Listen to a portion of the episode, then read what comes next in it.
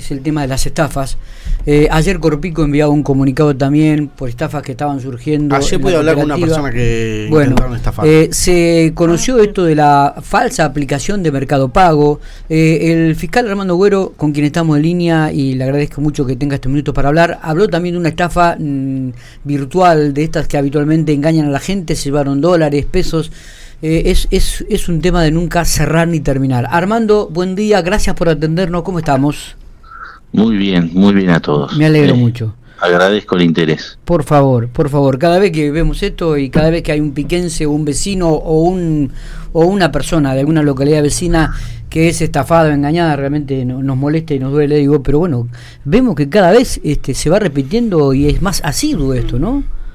Cada vez más, cada vez más modalidades, cada vez más víctimas, cada vez más plata. es así. Eh, Armando, esta estafa que está circulando, nosotros ayer estuvimos hablando del tema de la aplicación falsa de Mercado Pago. Digo, ¿es más compleja que otras estafas? Pero esto es así, como, como ustedes saben, es una aplicación que es una, una copia de la de Mercado Pago, ¿no? Y, y, funciona como la, como la propia Mercado Pago, obviamente que la descarga eh, la descarga con el ánimo de engañar gente, el que la está descargando es un delincuente, ¿no? No lo digo por vos porque sé que la descargaste por puro interés, ¿no? No, inclusive hay una, una, nota importante en la mañana de en Infopico. Con todos los detalles. Con ¿eh? todos los detalles. Bien, ah, eh, ah, entonces, esa aplicación que vos descargas falsa de Mercado Pago está destinada a engañar gente, a, a estafar gente, ¿no?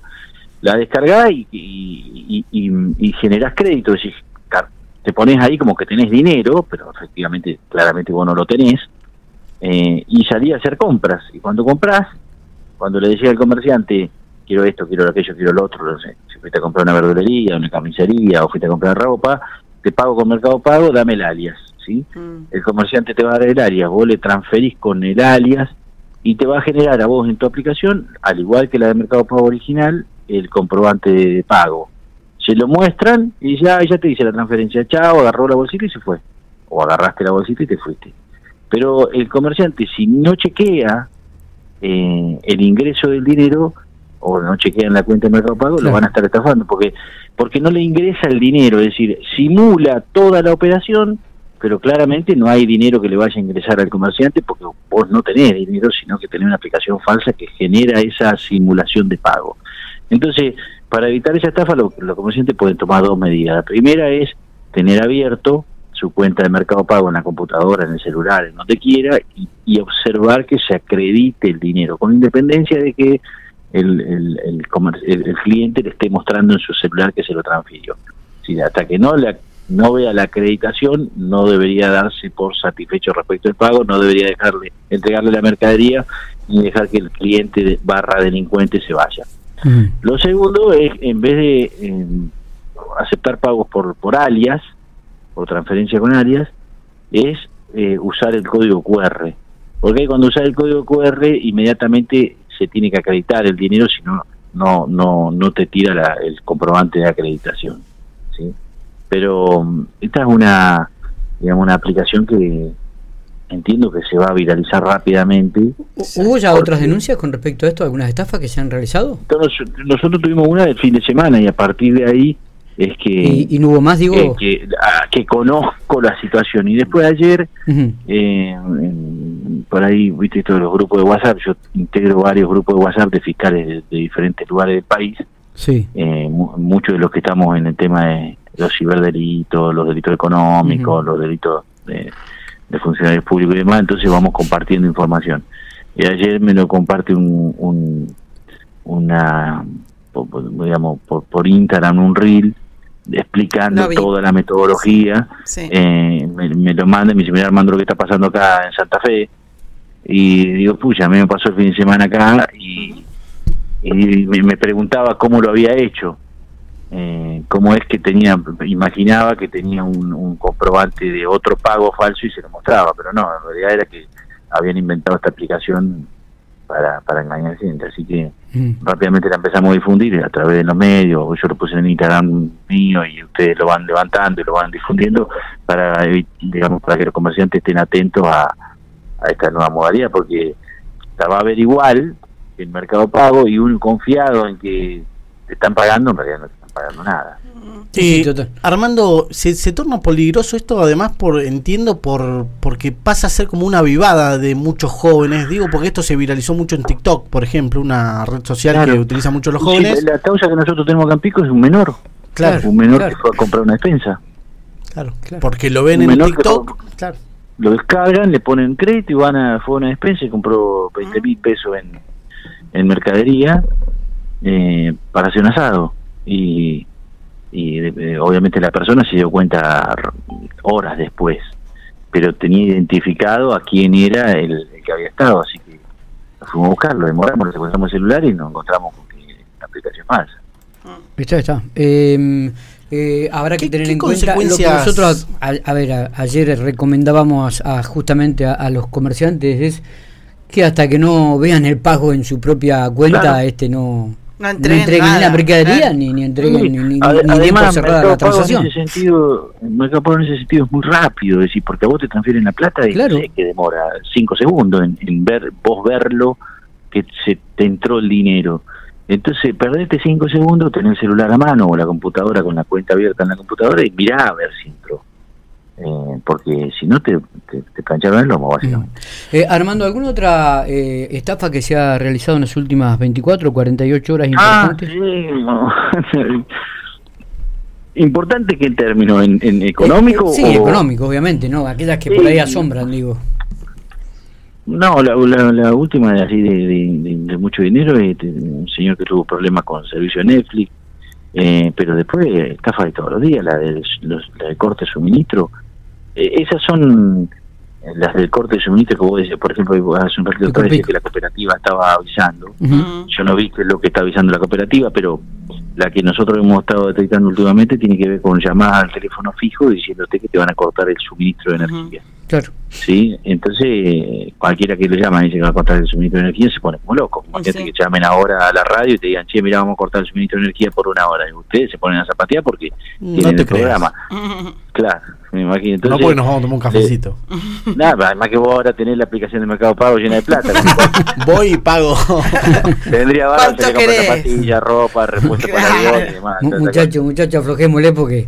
Perdón, sí, pero entonces le, te llaman, te dicen te van a cortar el corte de suministro de energía, la llamada obviamente a un teléfono fijo, porque los delincuentes tenemos las guías de teléfonos publicadas con nombre y apellido, eh, y vos te quejás y le decís, no, no me lo corté ahora porque tengo un comercio, porque tengo la radio, porque tengo la, la, heladería y me deja me derriten los helados, y tanto, digo, cualquiera que esté en la casa no quiere que le corten la luz, ¿no?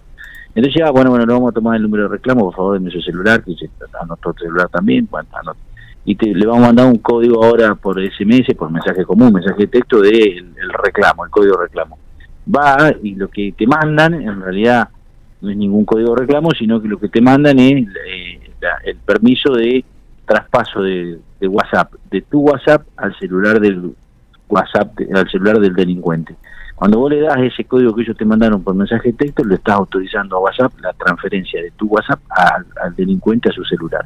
Con lo cual inmediatamente te robaron el WhatsApp. Cuando te roban el WhatsApp, Listo. a decirlo fácil, Eh, lo que empieza a pasar es que él accede a todos tus contactos y empiezan a vender dólares, pedir plata prestada, decir que están necesitando, que tienen que irse de viaje al hospital, que tiene un niño enfermo, que necesitan plata, plata. Entonces, a vos particularmente no te van a sacar dinero, pero sí te sacan tu WhatsApp y todos tus contactos para empezar a sacarle dinero a otros.